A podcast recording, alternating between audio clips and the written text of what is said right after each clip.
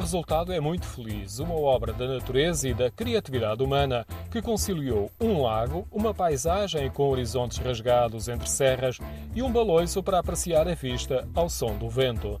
No alto de uma encosta, entre rochegos e uma moldura metálica que retrata a cabeça de um lobo e que se vê de muito longe.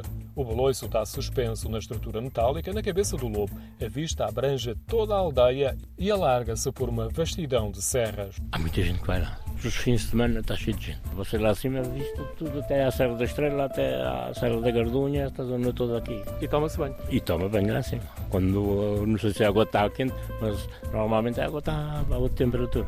Já fui lá este ano tomar banho duas vezes. Conversei com Manuel Joaquim Soares na zona urbana, vigiada pelo lobo. No meio da aldeia observa-se o baloiço e a moldura metálica, mas estamos longe de imaginar o enquadramento natural com o lago de água escondido no regaço da serra. É um mirador já natural. E tem um lago, eles fizeram uma praiazinha, um bocado artificial, mas temos um lagozinho porreiro. É água de nascente, limpa. Posso, pode nadar e beber. O lago está rodeado de um areal, faz parte da zona de lazer do Mosqueiro.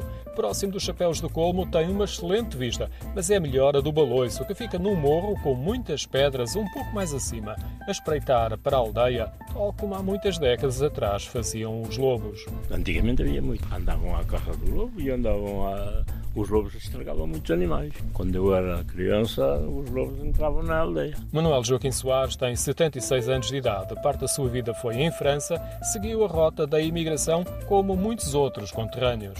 Maior parte. Eu mesmo sou um imigrante, passei 40 anos em Paris. E há muitos jovens? Ainda há, mas não sei pouco. E destas aldeias todas por aqui ainda é aqui que há mais mal.